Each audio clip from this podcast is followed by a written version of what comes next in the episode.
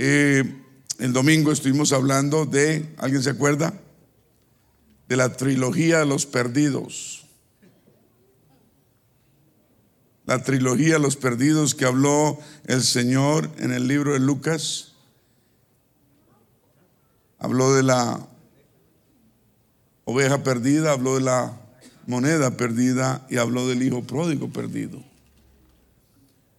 Lucas 15, 8 al 10 dice, o qué mujer que tiene 10 dracmas, se pierde, si pierde una dracma, no enciende la lámpara y barre la casa y busca con diligencia hasta encontrarla.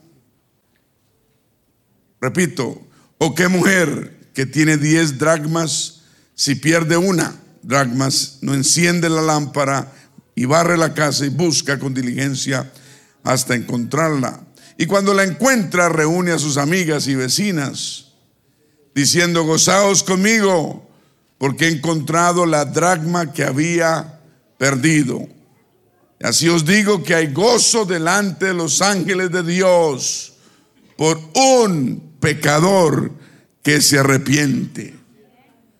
Repito, así os digo que hay gozo delante de los ángeles de Dios por un solo pecador que se arrepiente. Un alma ganada es mucho. Amén. Vamos a orar. Señor, gracias por tu palabra en esta tarde. Gracias por el esfuerzo que todos estamos haciendo para que estos eventos, el evento del domingo, sea una victoria. Gracias por el esfuerzo que todos hacen, las donaciones, el trabajo, el tiempo que van a sacar. Todos vamos a poner nuestro grano de arena, todos vamos a estar atentos para que tú hagas la obra, Señor. Toca los corazones nuevamente de estas personas. Trae estas almas a esta tu casa, casa de oración y puerta del cielo. Toca sus vidas, toca sus mentes, corazones Señor, y salva sus almas. En el nombre del Señor Jesús te lo pedimos. Amén. A las siete de mañana hay oración. Oración o reunión de jóvenes. ¿A las qué? Siete. Antes de que nos olvide, el domingo, el sábado también hay oración a las siete de la mañana y Haifen también el sábado. 8 de la mañana, después de la oración, los de Haifen se van a haifenear. ¿Cierto, hermano Cris? Claro que sí. Yo no sé qué quiere decir eso, pero eso quiere decir a buscar a Dios. No se imagine cosas. Hablamos la vez pasada de la oveja perdida, perdida a causa de que la oveja se salió del redil y se fue a andar a buscar peñascos, a indagar, a experimentar situaciones en su vida y cuando miró para atrás ya no encontró el redil y no pudo volver a casa a causa de su decisión, a causa tal vez de su locura. Se perdió porque siguió su voluntad y está extraviada, digan todos extraviada perdida porque caminó cada vez más lejos del redil, del pastor, y perdida porque pensó que la, tal vez que la hierba al otro lado era más verde. Debemos quitarnos ese, ese pensamiento de que la, la hierba del otro lado más verde. Preocupémonos por la hierba nuestra, que Dios va a bendecir nuestra propia hierba. Amén. No comparemos con los demás. Dios hace la obra donde uno está. ¿Cuántos dicen amén? Pero hay ovejas que se van a buscar otras hierbas verdes, a indagar, a buscar lo que no se les ha perdido. Ahora esta, esta oveja no tenía ni idea de lo perdida que estaba hasta que ya fue demasiado tarde. Entonces se llenó de miedo cuando uno está perdido, uno debe, llenarse de miedo. Cuando uno no sabe para dónde va, uno debe tener, ponerse las pilas y así el miedo lo hace volver a uno a casa. Pero lo bueno es que esta oveja, esta oveja empezó a gritar, bueno, no a gritar, sino ¿cómo hacía la oveja? Ve. Y gritó, ve, tan duro que el pastor la pudo escuchar. Y el pastor leímos que dejó las 99, ¿cierto? Las 99 estaban bien discipuladas y bien disciplinadas, y se quedaron juntitas hasta que fue y la encontró y la trajo a casa. Ese es nuestro Dios, amén. Que cuando nosotros nos descarreamos, nos salimos, Él deja las 99 y se va a buscar esa oveja perdida. Éramos nosotros, cada uno de nosotros que éramos, estábamos perdidos. Y el Señor dejó las 99 y fue y nos rescató. Amén. Somos ovejas rescatadas, estuvimos perdidas. Al menos esta oveja tuvo la sabiduría de saber que estaba perdida. Es muy importante. Mucha gente ni se da cuenta que está perdida. La palabra de Dios es la única que alerta a las personas y les abre los ojos espirituales para que entiendan. Y pedimos que este domingo, que los nuevos que vengan, el Señor les alerte los ojos espirituales y sepan que necesitan salvación. Es muy importante como usted y yo un día dijimos, soy pecador y necesito de Dios, necesito la salvación que Él me ofrece. Pero hoy vamos a hablar de la segunda de las parábolas de la trilogía de los perdidos, porque era, que es la de la moneda perdida. Y si podemos, hablamos también de la otra. Al igual que la parábola de la, oveja perdida, que se alejó del redil del rebaño, esta historia también tiene un gran significado y gran impacto. Habla de un dragma de una mujer, una muchacha judía, judía, judía que se casaba y en esa época parece que se le daba una diadema, lo llamaban un semedí. ¿no? Y la diadema tenía, parece, monedas, 10 monedas de plata que significaban que ahora era una esposa o, estaba pronto, pronto, a casarse. Eh, es como lo que hoy usamos de un anillo de bodas tal vez y se, consideraba una pena que, la, que, que, ella, la, la mujer, perdiera, aunque sea una de las diademas, dracmas una tragedia y se le perdió una. En ese entonces eh, las ventanas de las casas de barro, las ventanas eran muy pequeñas y entraba poca luz. Al interior de la casa eran bastante oscuras las casas, pero ella tuvo que encender la lámpara, digan encender la lámpara, y buscar y buscar la moneda perdida tenemos que nosotros aprender a encender nuestra lámpara para buscar al que está perdido. Encender nuestra lámpara. Acuérdense que nosotros somos luz y somos sal, la sal de la tierra. Y si nosotros no iluminamos y no salamos, ¿quién va a hacerlo? Amén. Por eso fue que cuando esta muchacha encontró su dragma, se, se, se alegró mucho. Amén. Vamos a ver unos aspectos de esto. Y el primer aspecto que vamos a ver es que la moneda era valiosa, digan, valiosa para su dueña. Es muy importante saber que las almas son muy valiosas para Dios. Son demasiado valiosas. Estamos hablando de almas, no de, de personas solamente de carne y hueso, sino almas que viven por una eternidad. Y, si usted estuvo el domingo, ya sabe cuántos años tiene una eternidad. Ya sabemos cuántos años. Las monedas en la antigüedad llevaban la imagen del gobierno, del gobernador de la época, igual que, que hoy las monedas llevan tal vez una cara, una, los billetes. Amén. Tenemos que acordarnos que cada persona aunque sea un pecador allá en el mundo, fue creado a imagen de Dios. Pero la imagen de Dios en una persona se ha perdido o está nubada debido al pecado.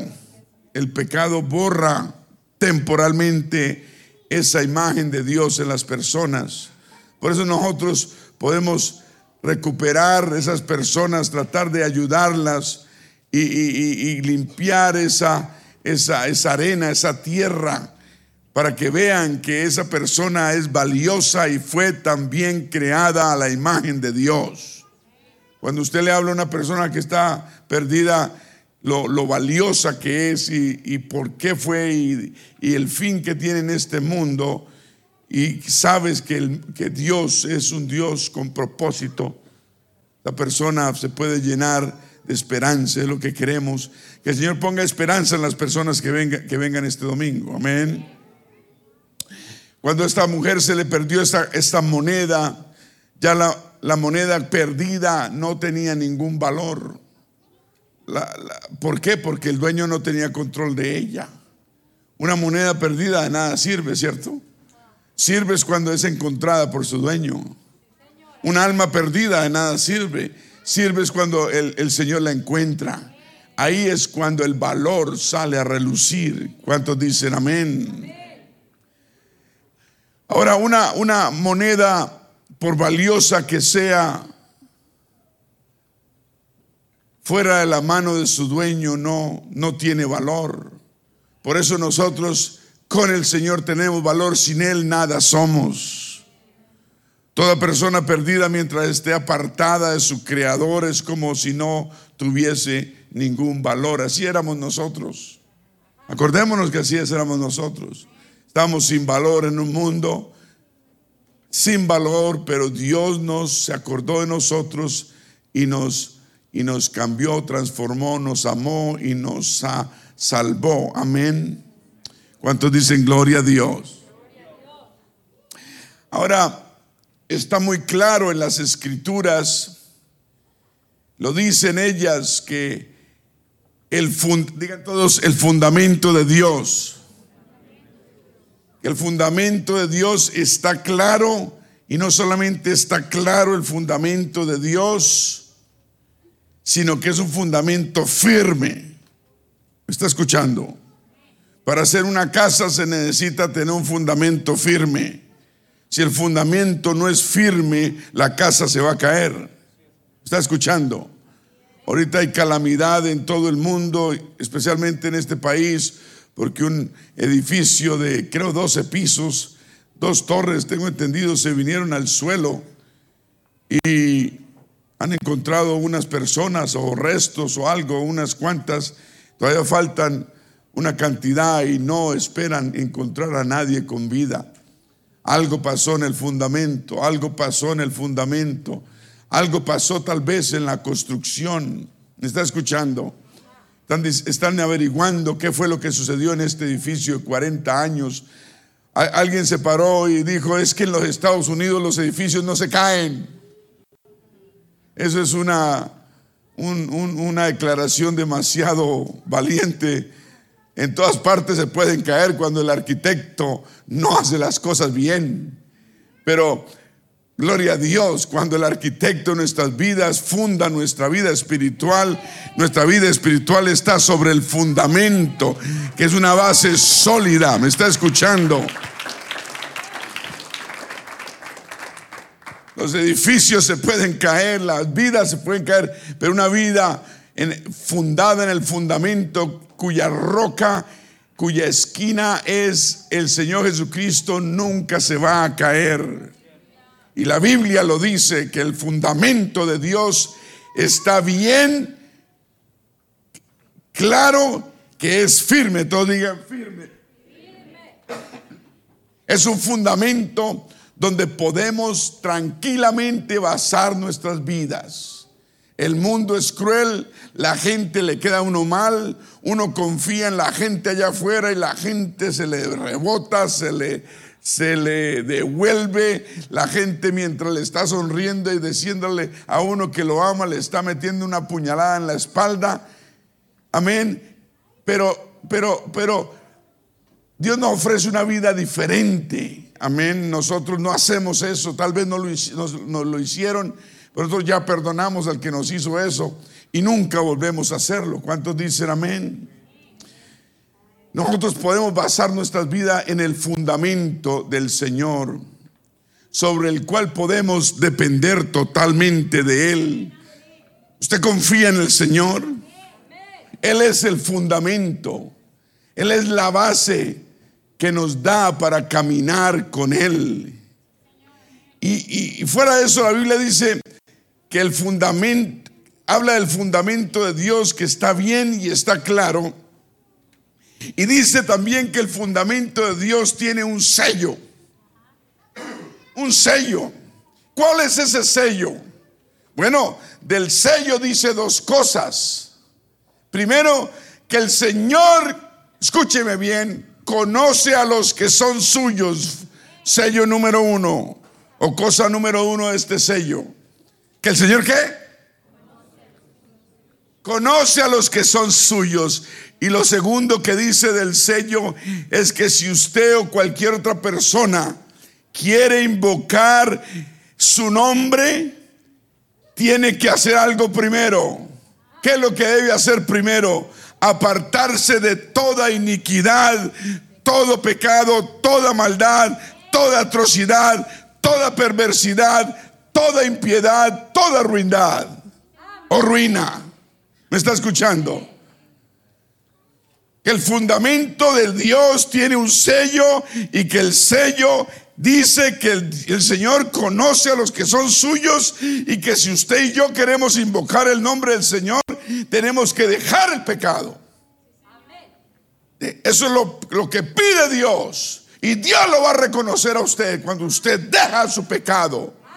Ahora el pecado uno lo deja por decisión personal. Yo no puedo obligarlo a usted, menos Dios tampoco. Es más, Él ha escogido no hacerlo. Pero si nos pide que voluntariamente nosotros digamos, se acabó. No voy a servir más el pecado. Voy a servir a Dios. Y Él reconoce, conoce los que son suyos. ¿Cuántos dicen amén? Vamos a llevarlo porque usted está diciendo, ¿dónde dice eso en la Biblia?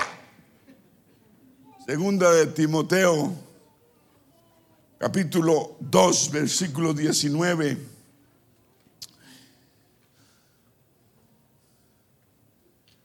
Pero el fundamento de Dios está como firme. Teniendo este sello, dos puntos, conoce el Señor a los que son suyos y apártese de iniquidad todo aquel que invoca el nombre de Cristo. En otras palabras, no podemos esperar que el Señor responda a nuestra plegaria, nuestro clamor, nuestra oración cuando andamos en pecado. Tenemos que apartarnos del pecado y poder invocar su nombre y Él dice que Él conoce a los que son suyos. ¿Cuántos dicen amén? Qué buena esperanza que tenemos, ¿cierto? Digan, gloria a Dios. Entonces sí, la moneda era muy valiosa para su, su, dueño, así son las almas perdidas valiosas para el Señor. El segundo aspecto es que la moneda se perdió por descuido. Todos digan descuido. No podemos descuidarnos.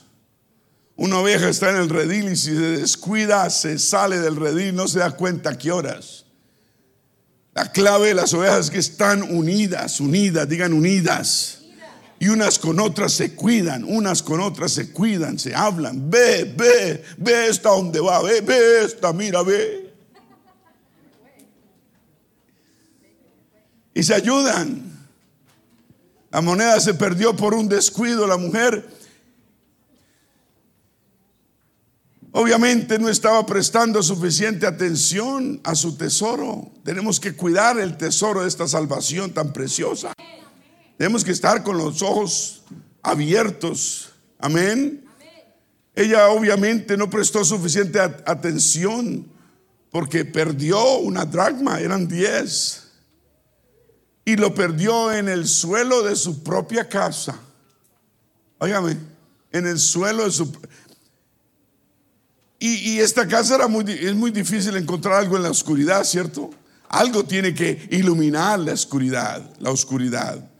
Por eso nosotros que somos luz necesitamos aplicar la luz que el Señor nos ha dado.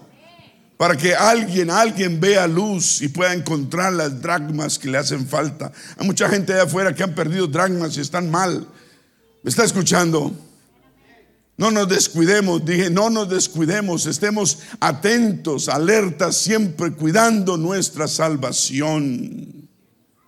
Hebreos 2 dice, por tanto, es necesario, 2.1, es necesario que con más diligencia atendamos, usted tiene que abrir más los ojos y los oídos.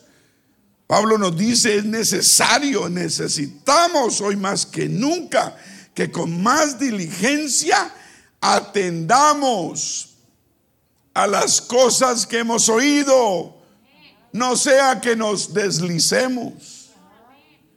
Eso es lo que dice la Biblia. Algunos dicen, no, que para qué tanta iglesia, una vez al año no hace daño. Y, entre más de Dios, mejor. Más diligencia. La Biblia nos dice, más entre el mundo esté peor y, y, estemos en los últimos días, más diligentemente tenemos que atender las cosas que hemos oído porque tenemos todos todos tenemos peligro de deslizarnos. La carne es muy débil, el diablo es muy astuto. ¿Me está escuchando? Dije, la carne es débil y el diablo es astuto. Y después dice, en versículo 3 dice, ¿cómo escaparemos nosotros si descuidamos una salvación tan grande? ¿Cómo? Estamos hablando de perdernos, ¿no? De descuidarnos. Los que están, estamos salvos, podemos descuidar, descuidarnos y perdernos. Por lo tanto, dice, debemos prestar que atención, digan atención. Debemos más atención a las cosas que hemos oído. Gloria a Dios. Porque cómo escaparemos si descuidamos una salvación. ¿Cuántos creen que la salvación es grande? Usted tiene que meterse eso en la cabeza, que lo más grande que usted y yo podemos tener la salvación de nuestra alma. No es llenarnos de dinero, no es conseguir una casa más grande, no es pagar la casa, no es comprar un carro del año. No, no, no, no, es la salvación que Dios nos ha... Pero no, le prestamos más atención a las cosas materiales que a las cosas de Dios. Y no se nos olvida que lo, lo material lo hemos obtenido a través de la bondad y la misericordia de Dios. Aleluya. Entonces sí, la moneda, el dragma, se perdió porque la dueña lo descuidó. Esa fue la verdad. Lo, descuidó. El otro aspecto es que la moneda se perdió en la misma casa. No se perdió afuera en el desierto, como la oveja se había perdido sino que se, perdió aunque estaba bien cerca. ¿A usted le ha perdido algo que está bien cerca? ¿Ah? A mí a veces me pierden las gafas y las tengo arriba en la cabeza y las busco. Y como estoy cegatón no veo nada. ¿No le pasa eso?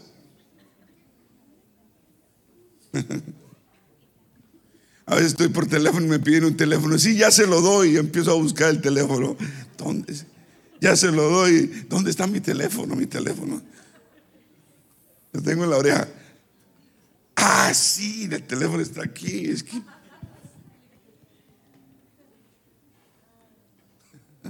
¿A usted no le pasa eso? Sí, ay, gracias a Dios. La dragma se perdió en su propia casa. las ovejas se pueden perder estando en la casa. Si usted se descuida y, convierte la casa de Dios, la casa de oración y puerta del cielo en algo trivial y pasajero, usted se descuida, se va también a, a deslizar. Amén. Aunque estaba en la casa, estaba ahí escondida debajo de la tierra, me imagino, porque en, esa, en ese entonces no había alfombra, ¿o sí? Bueno, habían tejales, telares y tejían, me imagino, alfombras, en fin, pero usualmente las casitas eran de tierra. Aunque estaba, aunque estaba la moneda en casa, la moneda estaba inerte como muerta. Tengamos cuidado de no estar en la casa de Dios y volvernos inertes y muertos. Que la palabra de Dios siempre llegue a su vida y a su corazón. ¿Me está escuchando? Me está escuchando que siempre la palabra de Dios lo redarguye a usted, lo, le mueva, le, le, le, le, revuelva a usted las cosas. Y no se ponga mal conmigo, es la palabra de Dios, no es la palabra mía. A mí sígame queriendo.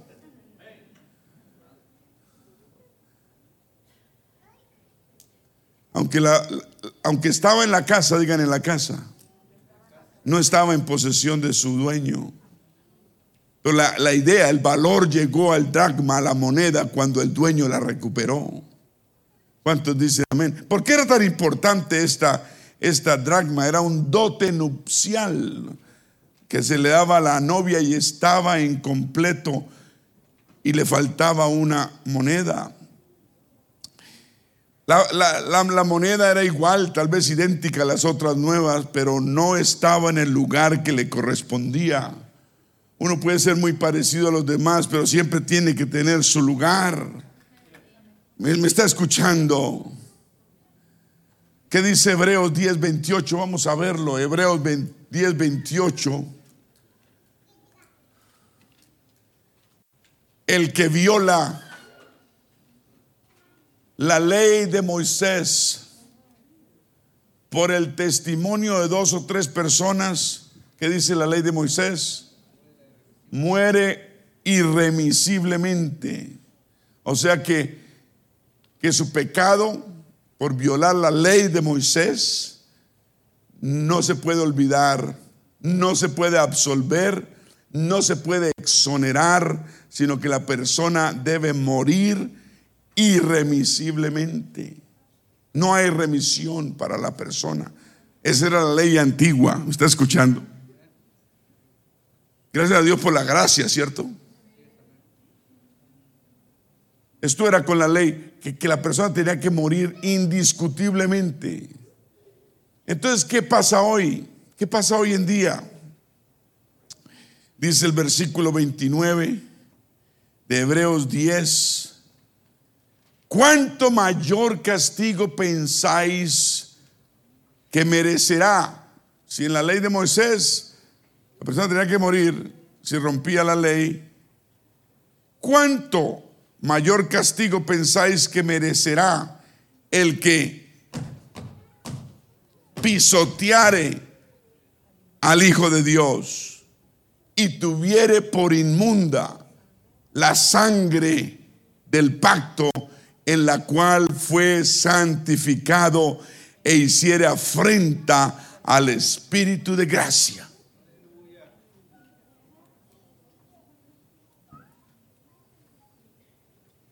¿Por qué es que un creyente termina pisoteando al Señor después de que ha hecho un pacto con Él y el Señor con, con el creyente? ¿Por qué será que termina tal vez teniendo por inmunda la sangre del pacto, la sangre con la cual fue santificado? Por eso nosotros tenemos que ser leales al pacto con Dios. ¿Me está escuchando? Él ha sido leal con nosotros, nosotros debemos ser leales con Él. Él hizo un pacto con nosotros, Él ha cumplido y siempre lo va a cumplir. Nosotros también debemos cumplirlo. La sangre tira, la, perdón, la carne tira para otro lado, pero tenemos que tener control de esta carne. Dije, tenemos que tener control de la carne que quiere tirar para otro lado. Pero nosotros espiritualmente debemos seguir y cumplir el pacto con Dios. ¿Cuántos dicen amén? Siguiente el versículo dice, pues, conocemos al que dijo, mía es la venganza. Yo daré el pago, dice el Señor. Y otra vez el Señor juzgará a su pueblo. Y después termina diciendo, horrenda cosa es caer en manos del Dios vivo. Pero más horrendo es estar en este mundo inclemente en manos de un enemigo que solo quiere nuestra perdición, nuestra condenación y nuestra muerte eterna. Tenemos a un Dios que tiene todavía gracia por nosotros y nos ofrece amor y nos ofrece un nuevo comienzo. ¿Me está escuchando? Aunque hayamos caído, el Señor nos levanta y nos dice, vamos, levántate una vez más, yo te voy a ayudar, no te dejaré, no te desampararé, mantén el pacto que he hecho contigo, sigue adelante.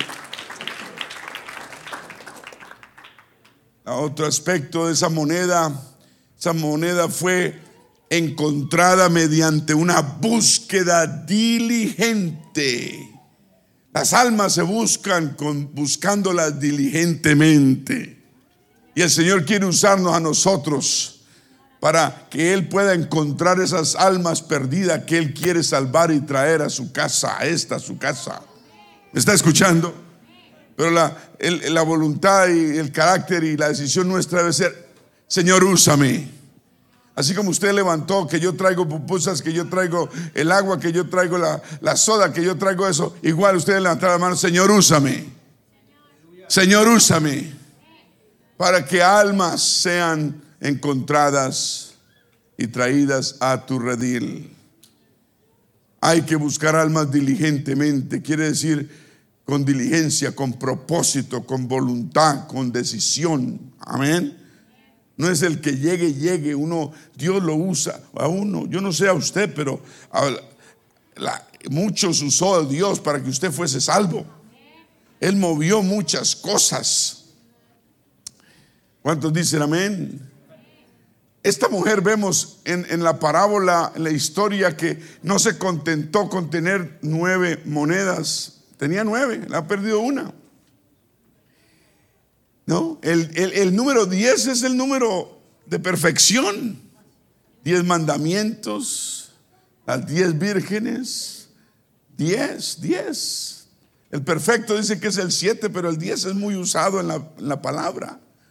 Ella no se contentó con tener nueve, ella buscó esa dogma. ¿Cuántos dicen gloria a Dios?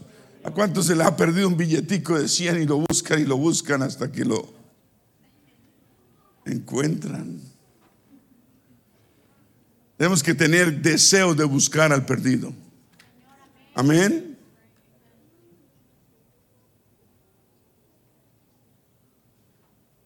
Gloria a Dios, diga gloria a Dios. El salmista lo dice en el, en el Salmo 119, 130.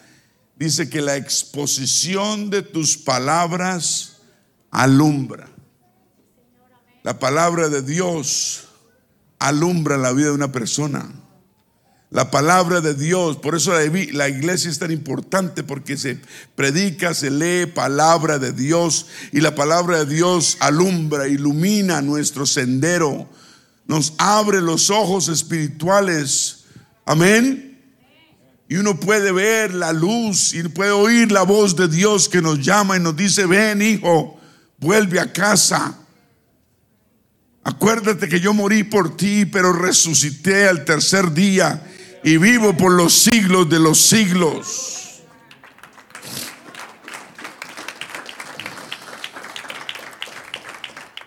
Dice el, Salmo 119, 130, me parece, dice, la exposición de tus palabras alumbra, hace entender a los simples. ¿Cuántos éramos simples? De compuestos no teníamos nada. Éramos simples, no entendíamos ni la O por lo redonda. Pero el Señor nos iluminó con su palabra y nos hizo ver la luz. ¿Cuántos dicen amén? Diga gloria a Dios. Por eso Oseas, Oseas 10, 12, dice, sembrad para vosotros en justicia y segad para vosotros en misericordia haced para vosotros barbecho, digan barbecho. Barbecho es un terreno que se a los seis años se deja tranquilo y no se siembra, lo dejan descansar porque es el tiempo de buscar a Jehová hasta que venga y os enseñe justicia. Diga, hoy es el tiempo. Estamos en los últimos tiempos, días peligrosos, muerte por doquier. ¿Qué pasaría una persona que no está bien con Dios y lo coge un virus de estos y lo mata? Dios no quiera, pero ¿qué pasaría con esa alma? Bíblicamente sabemos qué va a pasar. Ni siquiera queremos pensar que, lo que pasaría, pero la Biblia lo dice claramente. Tenemos que estar bien con Dios. Tenemos que estar bien con Dios. Busca al Señor mientras puede, hacer, ser hallado. Todavía estamos en el tiempo de la gracia. El tiempo de la gracia es que podemos venir a Dios y Dios nos recibe. Pero la Biblia dice que ese día de la gracia va a terminar. Nadie sabe el día, nadie sabe la hora.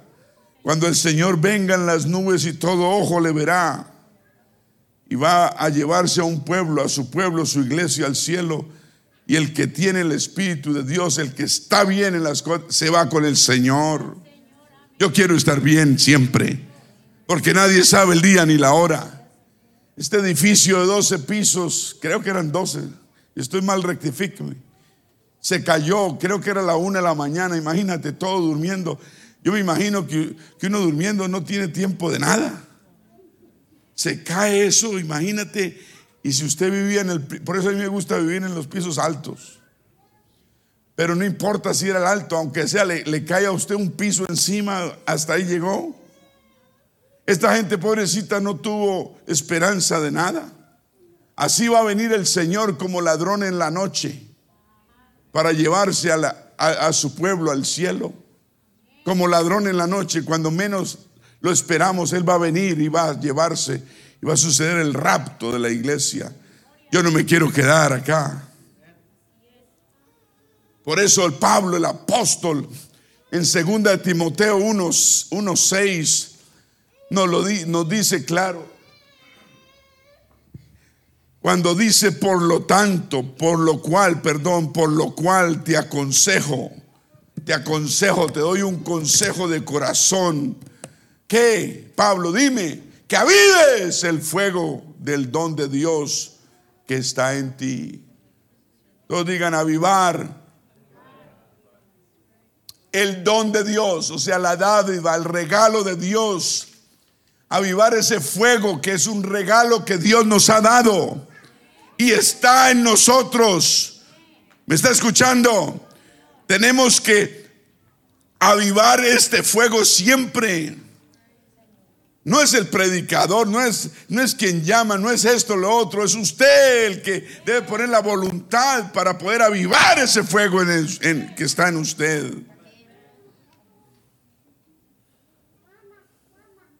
No espere que la palabra lo mueva, la palabra lo debe mover a uno. Aviva ese fuego, ese don de Dios que está en ti por la imposición de mis manos, porque no nos ha dado Dios un espíritu de qué. No, no, no, no, Dios no, Dios no nos ha vuelto a nosotros cobardes. Nos, nos ha dado un espíritu de amor y de dominio propio. Ningún cobarde, cobardes éramos antes. Ahora somos valientes en el Señor. ¿Cuántos dicen amén? Antes le teníamos miedo a muchas cosas, ahora podemos enfrentar cosas que antes no enfrentábamos. Porque Dios nos ha dado ese, ese carácter espiritual, esa fuerza, ese vigor, esa templanza, ese control, ese dominio. Amén. Debemos continuamente avivar el fuego de ese regalo de Dios que está dentro de nosotros. Está dentro. No lo busque afuera, está dentro. ¿Me está escuchando? Diga, tengo poder de, tengo un espíritu de poder, diga, diga espíritu de poder, diga espíritu de amor, espíritu de dominio propio. Una persona con el Espíritu Santo tiene dominio propio. Ah, que fallaste, bueno, Échele mano otra vez, avive ese fuego que, hay, que está en usted. que fue un don de Dios para usted. Avívelo. Échele mano a ese dominio propio. Y usted puede decirle que no al pecado, que sí a Dios, que no a las malas amistades, que no a los, a los caminos chuecos y torcidos. ¿Cuántos creen que sí se puede? Cobarde es el que dice que sí cuando puede decir que no. No me escuchó. Un cobarde es el que dice que sí cuando debe decir no. No lo voy a hacer. Se acabó. Dios no me ha dado un espíritu de cobardía, sino de poder, amor y dominio. Un aplauso al Señor.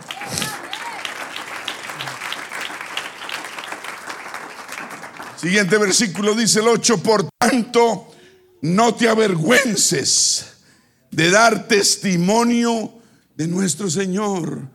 Usted tiene que hablarle al Señor. Qué vergüenza que, que las demás religiones nos ganen no teniendo la verdad. Y salen a las calles y hablan. Ah, los testigos no pudieron eh, llegar a las casas porque ni les abrían ahorita en la pandemia. ¿Y sabe qué hacen? Ahora dedicaron a llamar. A llamar. Ahí me llaman. A mí me cogieron fue violín prestado. Y me llaman. Y cuando me llaman, yo dejo el desayuno, yo dejo lo que estoy haciendo y me pongo a hablar con la testigo. Yo les, me dice, ¿tiene una Biblia? ¿Usted tiene Biblia en su casa? Yo no le digo que tengo como 100, porque ahí mismo se da cuenta. Yo le digo, sí, claro, un momentico, ya la traigo. Aviva, aviva ese fuego. No te avergüences de dar testimonio de nuestro Señor Jesucristo a toda persona, a toda persona. Ni de mí, Dice Pablo, no te avergüences de mí, preso suyo. Pablo estaba preso porque honraba al Señor, sino participa de las aflicciones por el Evangelio según el poder de Dios. Si usted le toca sufrir aflicciones por el Evangelio, hágalo con agrado, porque es para Dios. Amén. Quien nos salvó y nos llamó con llamamiento, digan santo. El Señor nos salvó para que seamos santos. Nos sacó del muladar, de la podredumbre, del pecado, nos limpió, nos santificó y nos quiere limpios y brillantes. ¿Cuántos dicen amén? El llamado que tenemos es un llamamiento ¿qué? Santo no conforme a nuestras obras, no conforme a lo que merecíamos y lo que hicimos antes de que Él nos llamara, no. Según el propósito de Él y la gracia que nos fue dada en Cristo Jesús antes de los tiempos de los siglos. Gracias a Dios por su gracia, amén. Pero que ahora ha sido manifestada por la aparición de nuestro Salvador Jesucristo, el cual quitó la muerte y sacó a luz la vida. ¿Sí oyó? ¿Sí está oyendo? ¿Qué hizo el Señor? Se supone que hizo en nosotros. Quitó la muerte y sacó a luz la vida. A alguien le hace falta sacar a la luz la vida. Parece que estuviera muerto en vida.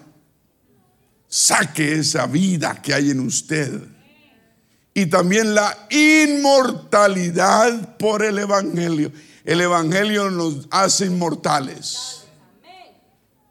Ni siquiera Superman nos puede ganar porque la kriptonita lo mata.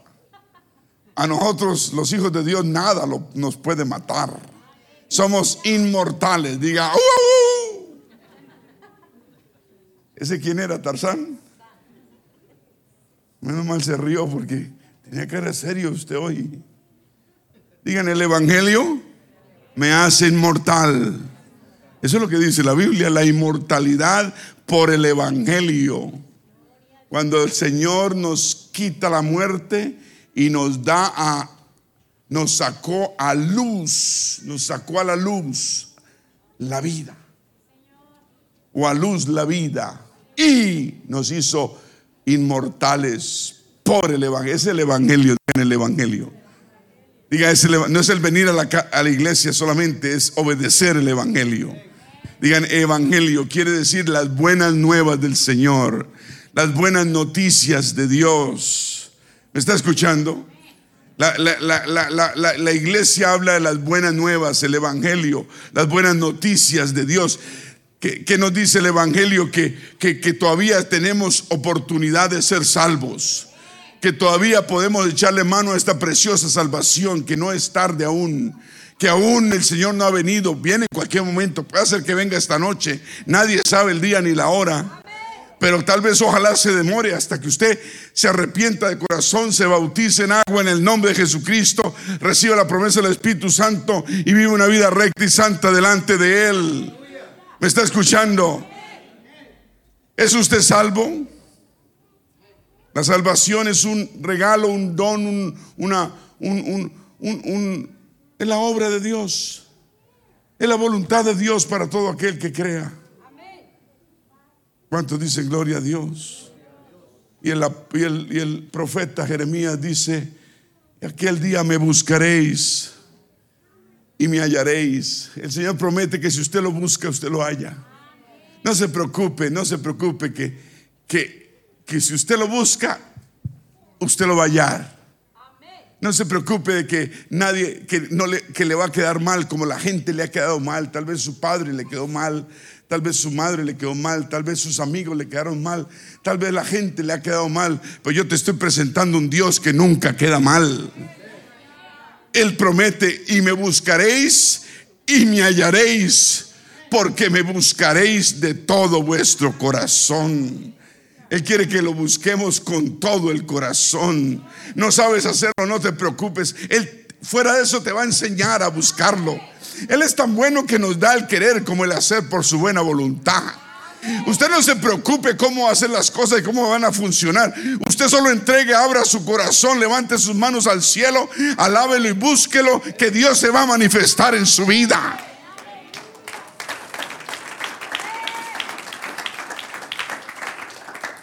El otro aspecto de la moneda, mientras estaba perdida, esa moneda estaba sola. Cuando un alma está perdida, está sola. Amén. Cree que, cree que, nadie la va a ayudar, pero, pero no es cierto. Y no hay nada más solitario, más triste que estar alrededor de la gente y estar solo. ¿Usted se acuerda? Yo me acuerdo, yo 24 años duré en un mundo lleno de vivos y yo estando muerto. ¿Me está escuchando?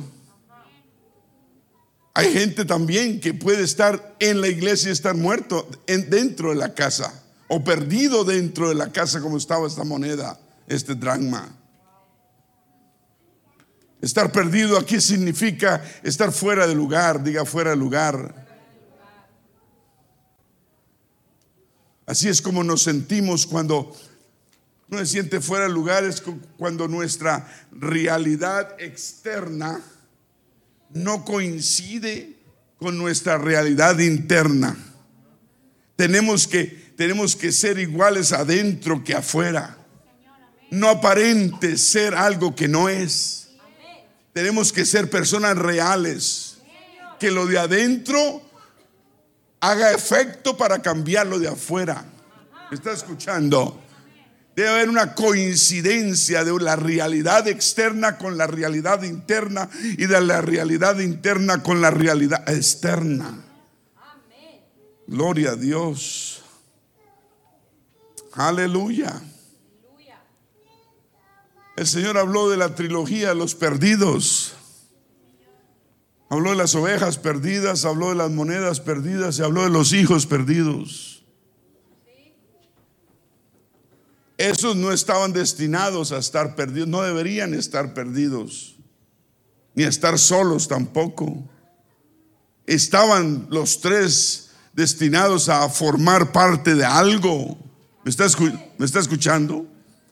La oveja de un redil, el dragma de un dote y el hijo de una, reunido en una familia. Estaban destinados a ser parte de algo mucho más grande que ellos. La iglesia, la familia de Dios aquí somos algo mucho más, es algo mucho más grande que nosotros. Aquí la reunión que hacemos, la, la, unión que hacemos todos juntos, nos hace una familia de Dios y nos hace algo mucho más grande de lo que somos nosotros. Por eso cuando uno está perdido, ¿ha estado usted perdido? Sí, claro, hemos estado perdidos. Hemos perdido todo, hasta el sentido de la orientación. No sabemos dónde estamos, no hay puntos de referencia. Uno no sabe cómo llegar a casa porque, porque sencillamente no sabe dónde está, se le apagó el GPS, se le acabó la batería al teléfono. Uno con teléfono y batería, uno solo hace home. Home, la palabra que más nos gusta, home. O en su caso puede decir casa. ¿Cómo se dice en chino? Ni sé. Esa es la, la, a, mí, a mí me gusta. A mí me gusta cuando estoy por ahí en la ciudad y, no sé cómo salir del atolladero y, he estado en esta ciudad muchos años, pero cambian los puentes, las calles, esto y lo otro. Y entonces busco mi teléfono y busco la palabra home. Y me siento ya en casa cuando pongo el dedito ahí, home. Home. Y seguimos el GPS como tontos. Y, lo seguimos tanto que a veces yo me veo siguiéndolo y yo conozco la vía. La misma 77, la misma 85, la misma 485, la misma Independencia, yo sé para dónde van. Es más, yo, yo estaba aquí antes de la 485. Está viejo el pastor. antes de la 485. La 485 está jovencita. Pero estar uno perdido es complicado. Pero lo más importante es saber dónde uno está. El, el GPS le pregunta a uno, usted puede decirle home o lo que sea, o voy para allá, pero le pregunta a uno su posición. ¿Cuál es su posición? ¿En dónde está usted? Y uno, hmm, eso es lo que quiero saber. Entonces cuando usted pone su localización, entonces hace el GPS una, una magia y encuentra y uno dice,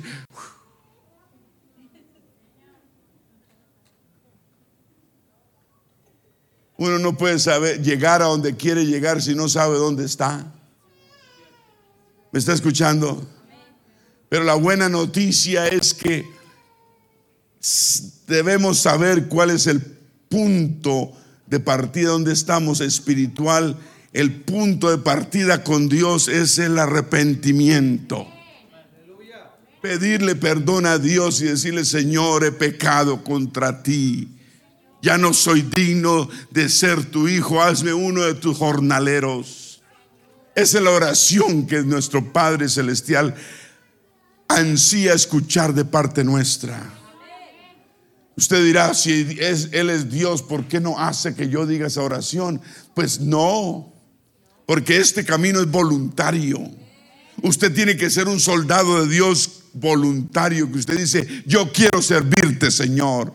Yo escojo servirte. Yo dejo al, al, al quien servía y yo quiero servirte ahora a ti, Señor. Bendito el día cuando decidimos servir al Señor. Es el día cuando usted rompe filas con el enemigo. Antes servíamos al enemigo, pero un día decidimos romper filas con el enemigo y decir, me voy a cambiar de bando, yo estoy con el bando del Señor. Ahí es cuando Dios puede hacer cosas en la vida nuestra. Si usted aún no ha decidido eso, decide hoy a quién vas a servir. No podemos servir a dos señores. O servirás a uno y odiarás al otro. Pero no podemos servir a, dos señores. El Señor solo quiere nuestra, nuestro bien. Tal vez la carne te va a decir, no, pero es que yo quiero esto, yo quiero conseguir lo otro. Mis amigos consiguen cosas y nunca han ido a la iglesia y véalos cómo fluyen, cómo progresan. Eso es falso. ¿Qué progreso va a haber en una persona perdida? Usted está mirando las cosas terrenales, las cosas materiales. Mire las cosas espirituales. Usted no pertenece a ese mundo. No me escuchó, va a ponerle, ¿está apagado esto o está prendido? Usted no me escuchó, usted no pertenece a ese mundo. Dije, usted no pertenece al mundo de los perdidos. Usted es un alma por la cual el Señor murió en la cruz del Calvario y le ha ofrecido una salvación muy grande. Aleluya. No se compare con gente mundana. Yo sé, el diablo ayuda a los malos. Esa es la noticia que tengo hoy. Entonces no compare la gente perdida que tal vez no conoce de Dios y, aparentemente avanza y consigue cosas. Uno no puede vender su alma por conseguir cosas. la palabra de Dios dice que si uno lo sigue a Él, Él nos dará los deseos de nuestro corazón.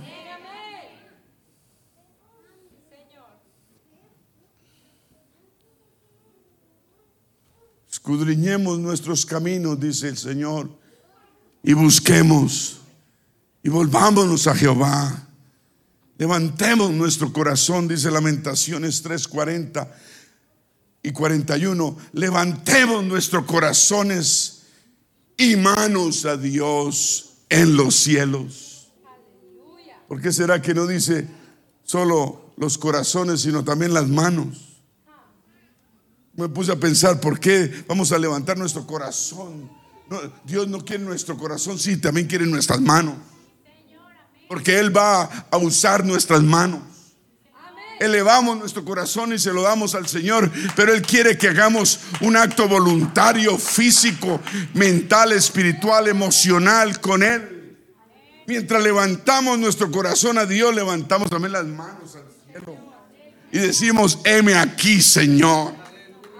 Heme aquí, Señor.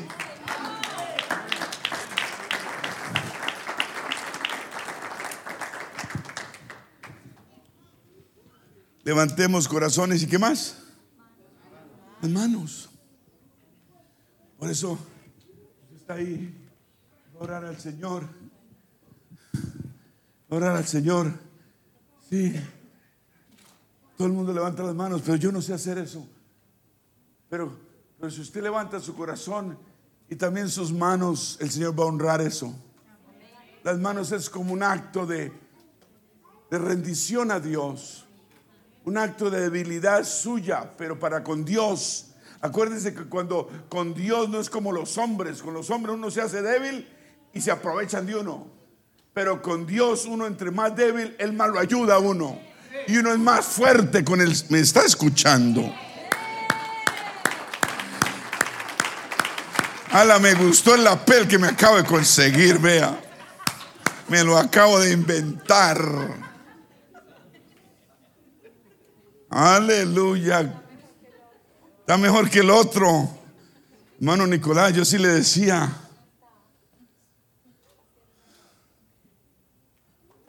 Las manos representan nuestros cuerpos. Tenemos que entregarle al alma, el corazón al Señor, pero también nuestros cuerpos. Nuestros cuerpos son templo del Espíritu Santo. ¿Me está escuchando? ¿Me está escuchando todavía?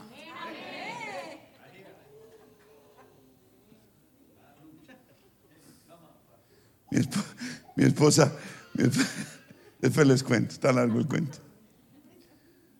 Digan las manos y el corazón. Qué lindo es poder levantar manos y corazón a Dios y decir, Señor, heme aquí nuevamente. A él le gusta que sus hijos levanten su corazón a Él y sus manos. Manos santas, manos, manos, que, es un acto de humildad, es un acto de rendición. Un, un hombre era tan tacaño, tan tacaño, no era de esta iglesia. No, era tan tacaño que un ladrón le llegó por detrás y le, y le puso un revólver y le dijo, le dijo, la vida o la cartera. Y él dijo, ¿qué haces? ¿Qué haces? Apúrate, la vida o la cartera, ¿qué pie? Estoy pensando, la vida o la cartera. La vida. Gracias a Dios por algunos que rieron.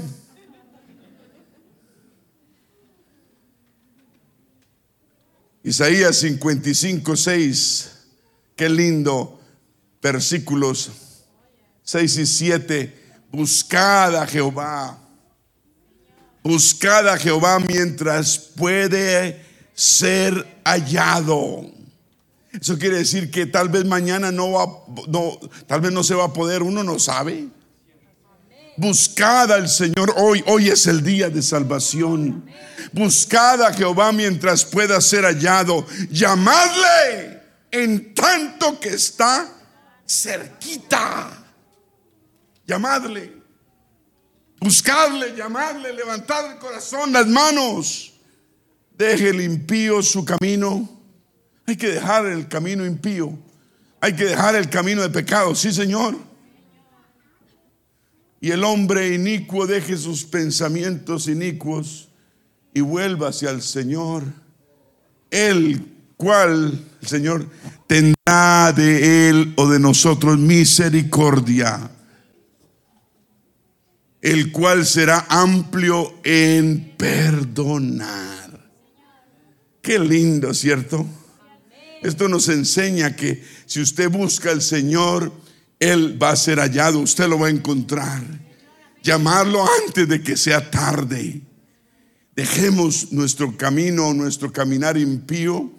Dejemos nuestros pensamientos inicuos y malos y volvámonos al Señor, que Él va a tener que. Él va a tener que. A veces nos da miedo que nos vaya a rechazar, Él no nos rechaza. Él, él no rechaza un corazón contrito y humillado. Eso es lo que Él añora tener. Nos da miedo porque tenemos que hacernos los duros, los fuertes, porque eh, el mundo nos ha rechazado, pero Dios nos rechaza. Dije, Dios nos rechaza. ¿Cómo dice la canción? Dios nos rechaza. Oración. Oración es sacrificio o alimento. ¿Cómo es? Póngamelo ahí, si lo puedo encontrar. Yo para cantar, mira, no sirvo. Pero al Señor no le importa. Dije, al Señor no le importa. Yo tengo voz bonita o no tengo. Él no le importa. Dios no rechaza oración. Oración es alimento. Nunca vi un justo sin respuesta o quedar en sufrimiento. Llamemos a los músicos. Basta solamente esperar lo que Dios irá a hacer. Cuando levantas tus manos, es hora de vencer alaba, simplemente alaba. Estás llorando, alaba. En la prueba, alaba. Estás sufriendo, alaba. No importa, alaba. Tu alabanza le escuchará. Dios va al frente, abriendo caminos, quebrando cadenas sacando espinas, manda a los ángeles, a sus ángeles, contigo a luchar. Qué linda canción. Qué canción tan profunda. A veces uno se ve, se siente culpable de cantar por cantar. Pero debemos cantar esas letras tan lindas, esa lírica que alimenta el corazón y el alma. ¿Podemos cantar la canción, hermano? Sí se, se puede. Yo sé que tal vez no la practicaron, pero aquí hay profesionales. ¿Cuántos dicen gloria a Dios? No, perdón, profesionales no. Aquí no hay profesionales, aquí hay alabadores. Dije alabadores. Gloria a Dios. Aleluya. Vamos a ponernos de pie.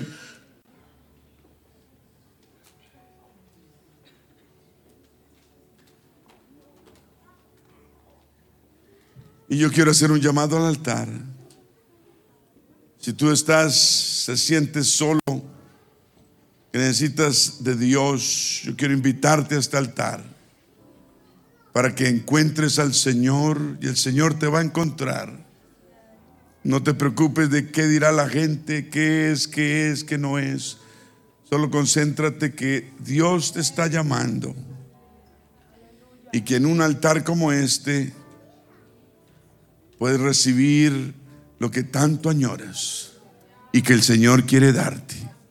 Dije, el Señor quiere darte.